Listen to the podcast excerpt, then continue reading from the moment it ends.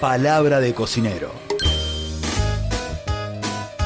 Desde la cantina del Club Almafuerte, Diego Fanti nos propone un espacio lúdico y didáctico para entender que la cocina es un lugar para el disfrute. Qué ricas son las papas con un poco, poco, poco de tomate. Palabra de cocinero, encendiendo la pasión por la cocina.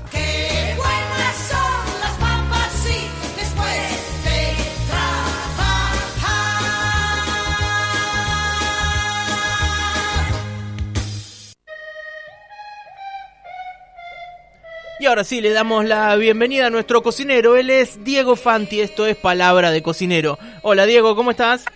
¿Cómo les va chicos? Buenas tardes. Pero muy bien, muy bien. Acá siempre eh, lo que me motiva a venir al programa los días lunes es poder charlar un rato con vos de algo tan lindo como es la cocina. Bueno, me alegro, yo también, esperando acá, escuchando el programa, esperándolos, como siempre. bien, bien, Diego, bien. ¿Viste la cantidad de oyentes que quieren ir a comer la picada? Es impresionante. Sí, Siguen bueno, llegando los a- mensajes, mirá. Agradecidísimo siempre. Esto es lo que me confunde si mandan mensajes porque escuchan el programa o si solo es que quieren la picada. Bueno, vamos a, repart- Ah, a bueno. repartirnos los laureles. Un amigo de la radio decía que justamente tenías que saber cuánta gente te escucha cuando sorteabas algo de comida. Claro, ahí está, sí, tiene No, razón. por ahí me decía que no se están escuchando, nos mandan mensajes. Después decía, bueno, vamos a sortear el asado. Y ahí te das cuenta si la gente te está Ah, escuchando. tenés razón. Bueno, Diego, hoy risotto. El risotto que parece una...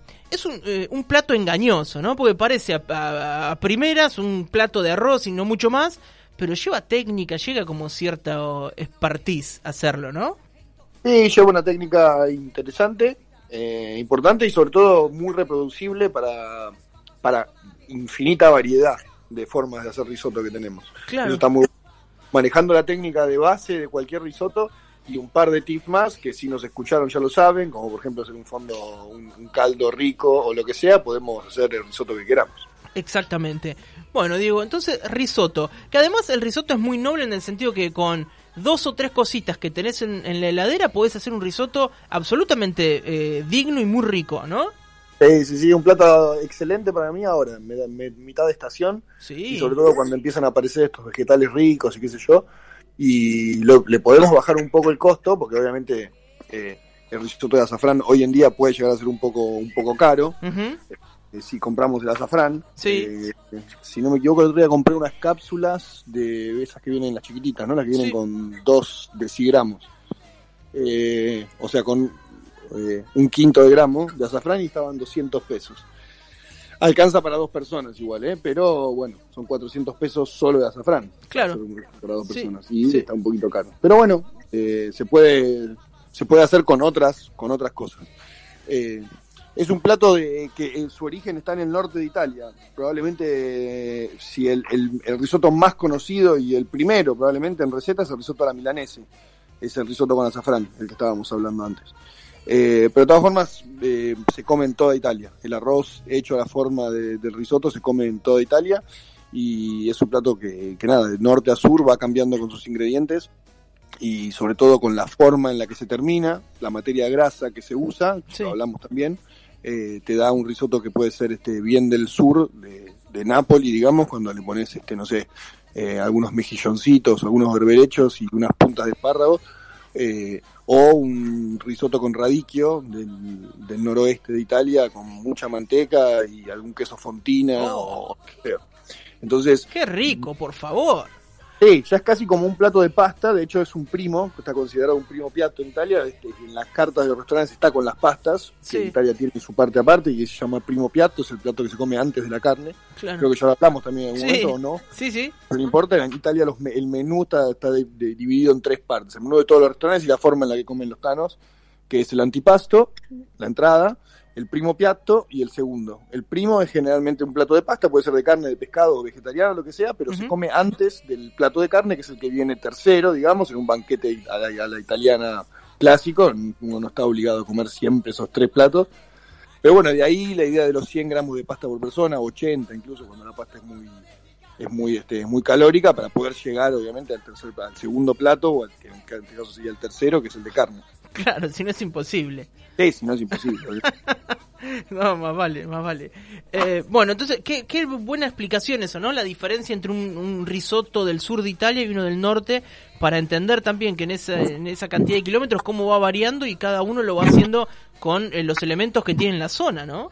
Claro, correcto, correcto. Ya lo habíamos hablado, ¿te acordás cuando hablamos de la materia grasa y de la, bueno, de, de- de la diferencia entre empezar algo con manteca y empezar algo con aceite de oliva, en, Sí. en este caso el risotto? Eh, pero bueno, vamos a la técnica, a la técnica eh, en sí del risotto. Fácil. Perfecto. Después, si quieren, hacemos una receta. Yo no sé si el de risotto con azafrán, que es muy clásico, pero tiene algunos secretitos para hacerlo en su receta tradicional. Me encantaría, Eh, me o- encantaría. O cualquier otro, o cualquier otro. Digo, ¿qué Pero- necesitamos para, para poder cocinarlo? Digo, elementos de la cocina para hacer un buen risotto. Digo, Elementos de la herramientas. cocina necesitamos dos ollitas, no es mucho, si nos Sí. ponemos a pensar. Necesitamos dos ollas porque necesitamos una con el caldo y otra eh, con otra para cocinar el arroz. Bien, Es indispensable. Estas dos cosas son indispensables porque las necesitamos. claro. Eh, si lo vamos a hacer solo con agua, lo podemos meter directamente de la pava eléctrica, pero desaconsejo, es al pedo. Es al pedo hacerlo solo con agua porque nada, no, no vamos, no, no, no es que va a quedar feo, pero no vamos a lograr lo que queremos. Siempre un Eh, caldo eh, eh, es más rico. caldo, desaconsejamos, pero bueno, eh, gallina o verdura de, de cubito va, pero necesitamos ese caldito para darle sabor al arroz. Necesitamos que el arroz tome mucho sabor. Claro. Es lo que nos va a diferenciar de hacer un arroz hervido y después mezclarlo con un poco de crema eh, a hacer un risotto. Seguro, seguro. Muy Eh, bien. ¿Qué tipo de arroz?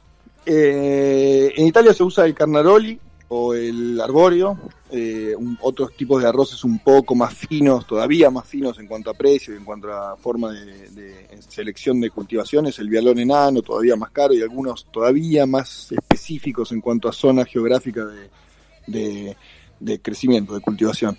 Pero entre esos dos estamos. Ahora, ¿de qué se trata? De un arroz que es redondito, Claro. gordito, Sí. y que por lo tanto va a tener un cuerpito para morder.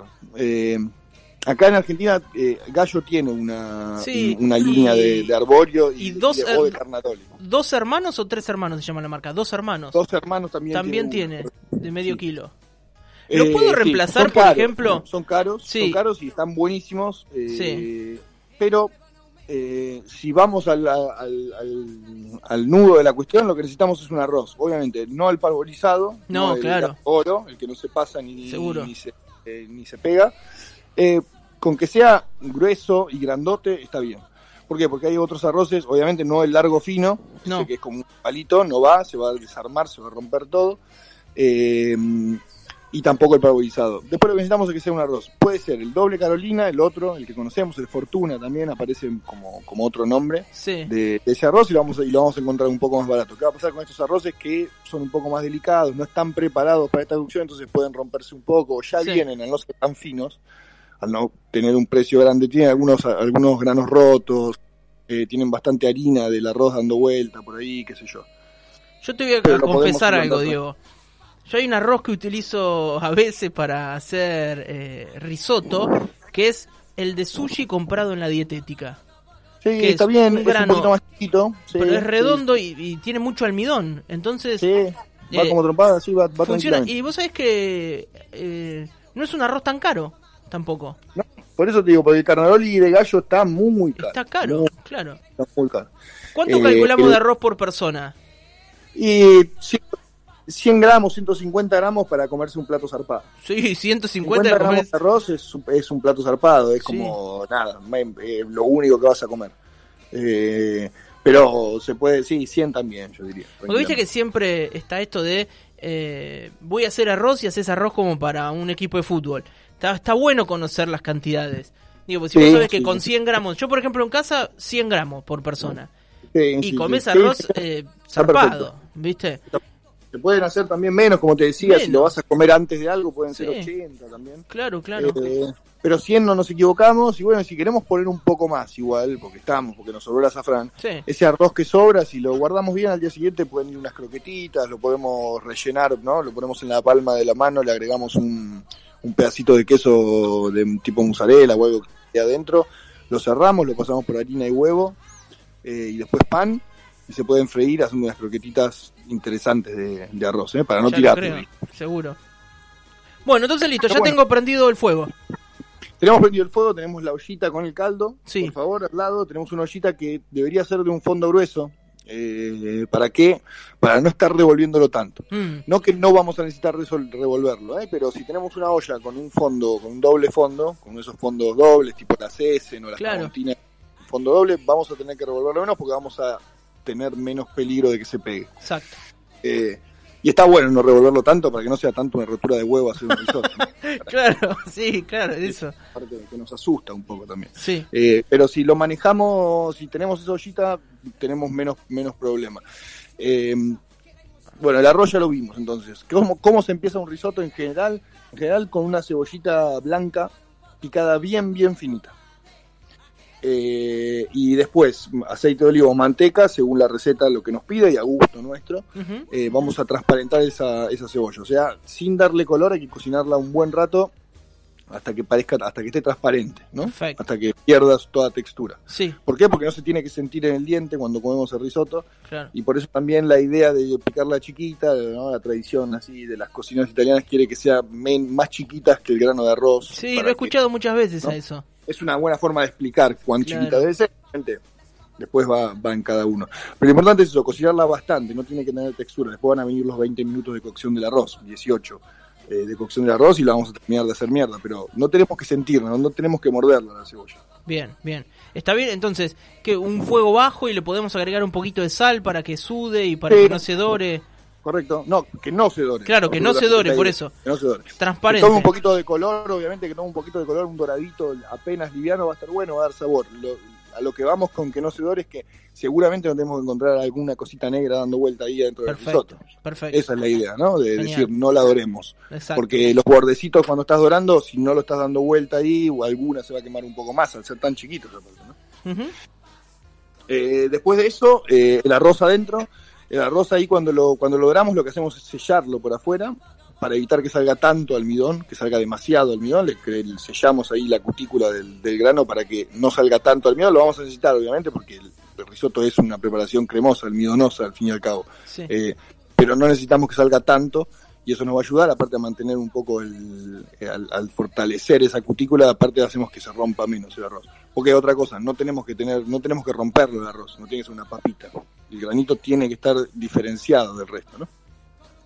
Eh, y bueno, después de eso, a mí personalmente casi siempre, algunos no lo hacen, es agregar un poco de vino, tinto o blanco, dependiendo del color que le queramos dar al arroz. sí. Eh, eso ayuda también a fortalecer la cutícula con el, por el pH ácido que fortalece ahí la, la- la pared celular, digamos, Ah, mira, no sabía eso. química, de la que en algún momento hablamos. ¿Se acuerdan cuando hablamos de hervir, este, de hervir legumbres? Sí, Y dijimos que no está, que lo ideal era no hacerlo en un medio ácido, porque eso tendría a dejarlas muy duritas por afuera. Bueno, en este caso lo que nos va a ayudar, el, el vino en este caso nos va a ayudar a eso también, a, a fortalecer la pared del arroz, que no se rompa, sí. eh, y que llegue más entero al final de la cocción. A mí me gusta, El yo le agrego. Le agrego una copita de vino blanco. Yo Sí. también. A mí me gusta ese- esa puntita de acidez que le da y bueno, el sabor obvio del, del vino este, cuando se fuma está buenísimo en cualquier preparación. Pero en esta para mí va. Para mí también. Eh, y bueno, después agregando, agregar el caldo. Acá hay dos escuelas, en realidad hay una sola, que es la de ir agregando de a poquito, ¿no? Como decíamos otra vez, ahora que decías que el tipo te decía de- que le ponía la, la sal que pedía la carne, ¿no? Que Sí. tomaba lo que necesitaba. Claro. Y te vamos tirando el coso y vamos viendo acá cómo agregar, y está bueno, es una forma muy tradicional de hacerlo, pero no es necesario si tenemos una fonda, una olla de doble fondo y si más o menos sabemos qué cuánta cantidad de, de- de líquido va a absorber, eh, va a absorber el arroz. En general es, como ya hablamos, casi el doble de agua de lo que, de, de- en volumen, ¿no? De lo que, de lo que pusimos de arroz. Así que si eran más o menos dos tazas de arroz, vamos a agregarle eh, cuatro tazas más o menos, un poquito más, un poquito menos, de, de caldo en- durante Claro. la cocción. Sí. Obviamente va a haber evaporación porque nunca lo vamos a tapar, no es lo mismo que hacerlo cuando lo tapamos el arroz, cuando ponemos dos tazas y no lo tocamos y eso, pero es un poquito más, pero va a andar por ahí. Eh, entonces lo que podemos hacer es agregarle eh, unos dos tercios del agua que vamos a necesitar, que ya estamos seguros que va a necesitar, no nos vamos a pasar, se agregamos de, toque, de entrada. Eh, lo revolvemos un poquito y ahí lo dejamos. Y si al final le vamos a ir agregando lo que necesite, nos va a gustar algunos un poco más melosos, algunos un, un poco menos, pero bueno, el tercio final de agua sí lo podemos ir agregando de a poquito y cuando lo necesite. Pero está bueno porque ahí cuando le ponemos los dos tercios y lo revolvimos en una olla con un buen fondo, ya no lo vamos a necesitar tocar mucho. Exacto. lo vamos a tener que revolver una vez en esos Sí. 10, 12 minutos en los que va a absorber esta- estos primeros dos tercios de agua. Es un consejito para ayudarnos a no, a no volvernos locos.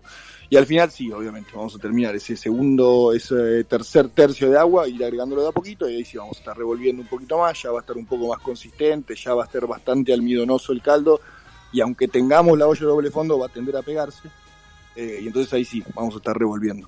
Muy bien. Eh, ¿Cuándo ajustar la sal para mí? Ahí, cuando echamos la- el primer caldo, Sí. eh, que para mí es un poquito más que una cucharadita. Si echáramos una cucharadita tendríamos que tener cuidado, porque obviamente al principio vamos a poner sal, nos va a parecer salado, pero cuando empieza a absorber vamos a agregar más agua, lo que la va a diluir, así que vamos a tener que ir ajustando un poquito. Pero si ya echamos esos dos tercios de agua y probamos el agua y ya está en un punto de sal que nos gusta, probablemente ahí quede el nivel de sal y no se concentre mucho más. Sí, hay que tener cuidado porque no lo levantamos. Si te quedó salado, cagaste. No, sí, sí. No, y porque aparte al final va, eh, sí, esto casi es este religioso, eh, unas buenas cucharadas de manteca, unos 50 gramos de manteca por, por cada comensal que tengamos. Y ahí va a gusto también, pero eh, el, el queso de rallar, que Sí. generalmente también es salado, así que claro. eh, hay que tener cuidado cuando lo terminamos. Sí. ¿Para qué sirve eso? Justamente para terminar de ligar esa cremita, ese caldito ya un poquito cremoso, terminar de ligarlo y darle un poquito de riqueza, digamos, a eso, que por ahora si no es solo un caldo, ¿no? Y le terminamos dando el gustito con la manteca y con el queso. Los liga todos los granos y termina de redondear todo el sabor del plato, obviamente. Qué buen plato, por favor. Es una receta eh, maravillosa y le puedes eh, mil variaciones, ¿no? Acepta esto que decías vos, Diego, eh, con azafrán o sin azafrán. A mí me gusta ponerle, no sé, eh, como champiñones picaditos. El otro día hice uno y le puse cale adentro picado. Y, Sí, sí, sí. y queda bueno, le Bueno, voy a poner espinaca, no sé. hacemos, como- ¿no? sí, una espinaca verde para que Sí. vaya tranquilo, para que le dé sabor, queda Sí. muy bueno. Nosotros queda muy bueno. El risotto con hongos, cuando hacemos el risotto con hongos frescos, está bueno por ahí también agregar al principio y también al caldo, eh, o si no, en el caldo y sacarlos y después picarlos eh, bien chiquititos y dorarlos con la cebolla, los hongos de seco pino, de Sí. esos hongos de pino seco. Entonces Sí. los ponemos a hidratar en el caldo que vamos a usar después, le damos el color y el sabor a ese caldo ya a hongos. Y los hongos esos hidratados los cortamos chiquititos con la cebolla y los, los, los salteamos al principio también. Oh, qué Eso bueno. va a un montón más. Sin necesidad de usar medio kilo, con cuatro No, honguitos están secos. carísimos honguitos secos. además, Diego. Sí, sí, sí. Damos una base y terminamos con unos champiñones apenas salteaditos, con un poquito de ajo y perejil, y los terminamos al final, digamos, para que queden crocantitos ahí en el medio. Muy Eh, bueno. Pero el hongo de pino le va a dar una base zarpada de sabor. Sí. hongo- hongo. Cuando tiene hongo, ¿sabes qué condimento me gusta? Eh, eh, me gusta ponerle romero, una ramita de romero ahí para que... Me el parece... romero, el tomillo queda muy bien, la ralladura de limón queda muy bien con los ojos también, te doy ahí un tip, si querés Mirá. para terminar. Queda muy interesante. No el jugo, ¿eh? una ralladurita, una ralladurita de limón al final cuando estás ¿Sí? mantecando con la manteca y el, y el coso queda muy bueno con los hongos. Uy, qué lindo detalle. Me regalaron una bolsa así de grande de limones de un, de un limonero cuatro estaciones, ese que tira, viste, limones. A lo loco. Sí, sí, sí, sí. Eh, así que tengo ahí un, tengo un- una bolsa en casa para, para poder usar. Bueno, digo, entonces ya eh, tenemos todo, ¿no? Eh, la verdurita cortada finita, el arroz, el caldo, la manteca, el queso de rallar, todo, todo montado. Y lo servimos, ¿eso se sirve en un, en un plato hondo, en un plato playo? ¿Cómo te gusta a vos? Para mí en plato playo, pero... Y que se distribuya bien. Sí, que- sí, sí, me gusta aplanarlo y empezar a comerlo del borde. Sí. Eso es casi un toque personal, pero sí. no, pero qué lindo. Y queda Porque brilloso. aparte me gusta el risotto ahí, que como te he visto también, no te hagas el boludo, que te he visto con unas fotos así bien cremosito, no, no- Sí. no muy tirado, digamos. Claro. No, para mí no tiene que quedar eh, la, la cucharada de arroz arriba del plato paradita. No. No, no. Eh, tiene que ser algo fluido el risotto, sobre todo cuando lo servimos. Obviamente se va a ir enfriando y va tomando cuerpo y lo que Eso. queramos, pero cuando Sí. lo sacamos de la olla, tenemos una, una textura así como de, de, no sé, de fluido. no- sí, sí, no- de no ola, cómo- viste que le dicen Sin ser, sin ser líquido, ¿no? que haga como una ola cuando lo moves adentro de la Correcto, olla. correcto. Y además después se va a ir es- enfriando, obviamente, y va tomando un poquito, pero Sí. para mí va por ahí. Bueno, pasa como con la polenta, digo, que vos el otro día diste un tip que está verdad. muy bueno, de tener en cuenta que la polenta bien, bien caliente cuando sale de la olla es bastante más líquida que al rato. Claro, sí, sí, sí. Apenas la servilla ahí toma su forma y obviamente enfriándose más, lo va poniendo durita. Si la sacamos dura de la olla, lo mismo que risotto, después de cinco minutos comiéndolo, va, va a estar duro, va a estar tirado, va a estar, no sé, Sí, sí, Eh, sí. pureoso, como un puré y no, no es la idea, tiene que estar un poquito más fluido. Excelente. Diego, me encanta la receta del día de hoy. Me parece que se puede poner en práctica con un montón de variantes y, y jugar un poco con eso, ¿no? A, a ver. Sí. eh, Ahora vienen los espárragos, aparecen los espárragos y los, y los alcauciles, van Sí. muy bien, incluso mezclados para hacer un risotto para mí, ¿eh? muy, muy interesante la, la mezcla ahí. Eh, puntitas de espárrago por un lado, las- lo- los tallos por otro, se pueden poner de entrada, se pueden poner las partes esas que no comemos, las del final, ¿no? Adentro del caldo para darle sabor. Ponemos este, al principio los tallitos cortaditos chiquitos, las puntas al final. eh, y lo mismo con los con los con los este, con los alcauciles si los cortamos finitos pueden ir este, el tallo al principio y el, el corazón eh, también en fetitas al final para, para terminar de cocinarlo ahí es un risotto para esta época muy interesante para mí Qué lindo, por ahí me eso encanta. por ahí también una hojita de espinaca que lo decías Sí. muy bien vos una hojita de espinaca incluso licuada un poquito al final para darle color creo que lo hablamos el otro día con vos Sí, sí. eh, entonces vamos a tener un risotto verde, que porque el espárrago obviamente no le va a dar un color verde, incluso por la cocción va a tender al marrón, sí. pero levantamos ahí el color con el verde y los, las puntitas de espárrago y los espárragos adentro, es una bomba Oh, diana lindo, zarpada de Qué la boca, lindo. qué bueno. lindo. Buenísimo, me, me encantan estas charlas. Diego, no tenemos más tiempo. eh, ahora vamos a hacer el sorteo de la picada de la cantina. Está toda la gente, están enardecidos hoy con. No sé qué está pasando. Ah, y una, un dato curioso, A ver. el otro día el jueves ustedes estaban cubriendo- cumpliendo nueve años cumplía Sí, la radio. sí. Bueno, nosotros el jueves cumplimos un año exacto del primer día que abrimos en la cantina. ¿El jueves Ahí pasado? Sí, cerramos y nos sentamos ahí con los chicos, este, nos comimos algo y nos pusimos en pedo y festejamos el año este, haciendo balance y todo eso, pero fue una, una linda coincidencia. Bueno, felicitaciones, Diego, entonces. porque decían, ah, ¿qué, qué le importa esto que nosotros cumplamos un año? Pero bueno, es un dato interesante. El mismo día, el, el primero de noviembre. Feliz cumpleaños. Diego, entonces. Para esa Bueno. criatura que, que ya camina desde, desde bien chiquita, por suerte. Diego, Por suerte, sí. te mandamos un abrazo grande y ya en un minuto te paso el ganador o la ganadora de la picada del día de hoy. Sí, que pase la señora que quería escuchar a Nora Beira. Sí, tiene razón la El señora. separador ese que tienen hecho es buenísimo. No sé si es la misma. No, no, es otra, pero eh, está bien, digo, eh, la de recién fue en chiste, pero la señora que nosotros usamos siempre fue de verdad pidiendo a Nora Beira. Ah. Que es lo mismo que pediría yo si fuese oyente y no conductor. Bueno, Ah, ¿por qué? y porque soy un forro. No, te, Diego, te, ma- te mando, una- te mando un abrazo El que grande. viene- El año que viene una horita más queremos, loco. Sí, claro. Vení vos a acompañarme acá. Diego, un abrazo grande. Nos vemos. que estés bien. chao, chao, chicos. Bueno, ahí charlábamos con Diego Fanti. Esto fue Palabra de Cocinero.